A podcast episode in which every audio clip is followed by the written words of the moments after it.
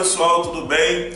Estamos aqui mais uma vez para dar continuidade ao nosso trabalho sobre é, as bem-aventuranças. Lembra que a gente está falando sobre esse assunto?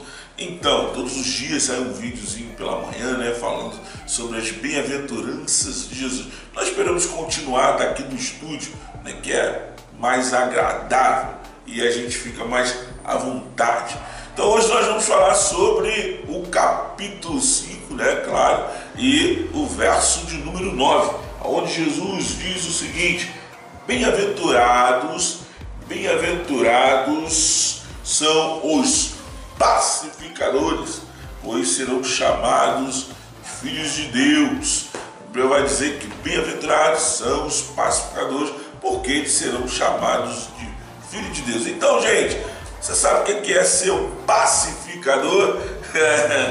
é complicado, né? Ser um pacificador é muito difícil para quem principalmente adora uma confusão. A verdade adora ver, gosta de ver, gosta de participar. Então quem gosta dessas coisas acaba que, pô, nunca vai ser um pacificador, a não ser que mude suas atitudes, né?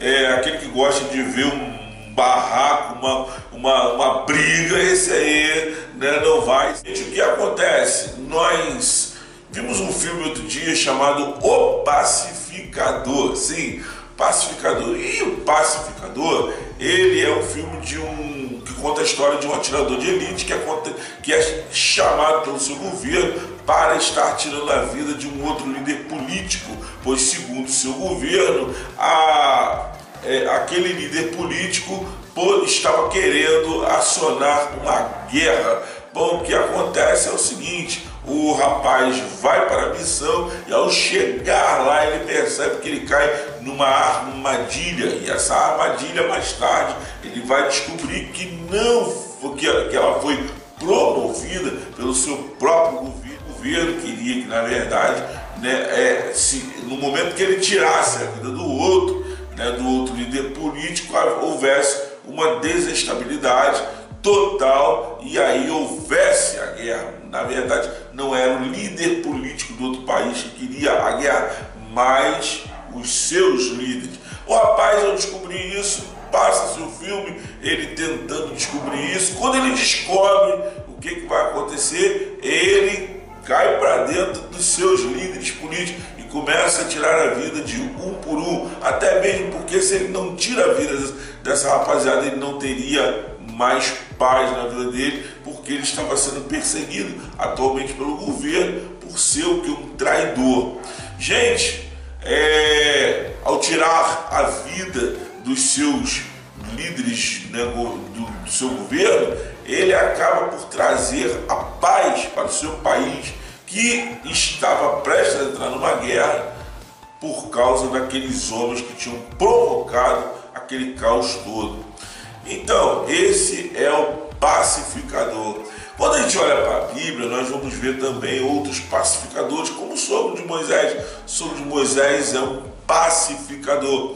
Né? Ele, ao olhar para Moisés e ver que Moisés estava trabalhando demais, ele estava né, sendo sufocado, o que, que ele faz? Ele traz né, a paz para aquele lugar, ele promove a paz. Né, a, a, a, equipe, o grupo já estava reclamando, e aí ele promove a paz, dando uma ideia para Moisés. Outro que é muito né, é, é, assim, que é fantástico, né, é Jesus. Jesus, quando está sentado e os fariseus trazem a prostituta para ele e, e, todo mundo afoito, né, quem ela pegou e tal, punida, e aquela, aquele grupo atrás dos fariseus, atrás né, daquele povo todo, aí Jesus escrevendo na terra, ele estava com uma vara, escrevendo com a vara, ele continuou. Jesus não se exalta em nenhum momento,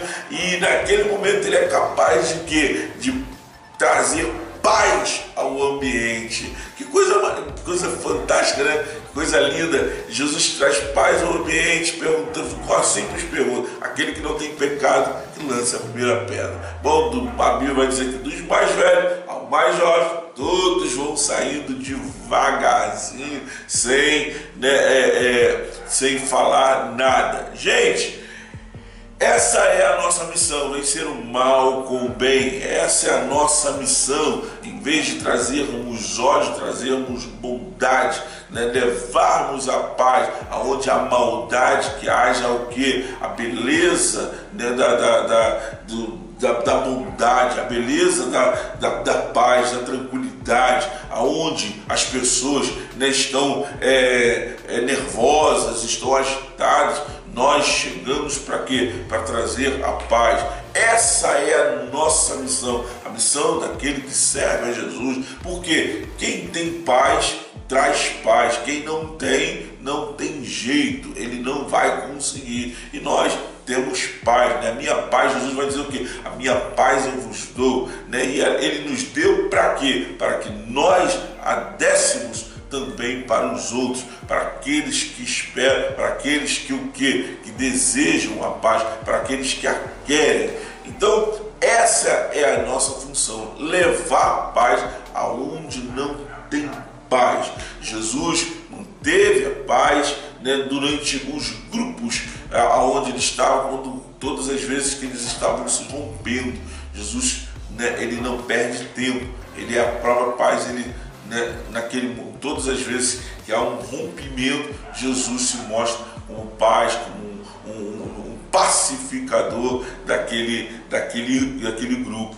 A cruz né, é um momento onde Jesus né, é, é, ele faz com que a paz, com que a momento aonde ele traz aquela, aquele momento de consciência tanto que alguns dizem assim, este homem era inocente.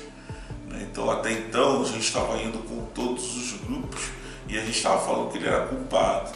E aí no momento da cruz as pessoas percebem que ele era paz, ele não, ele era pacificador, ele não era um agitador, como muitos diziam. É isso aí, gente.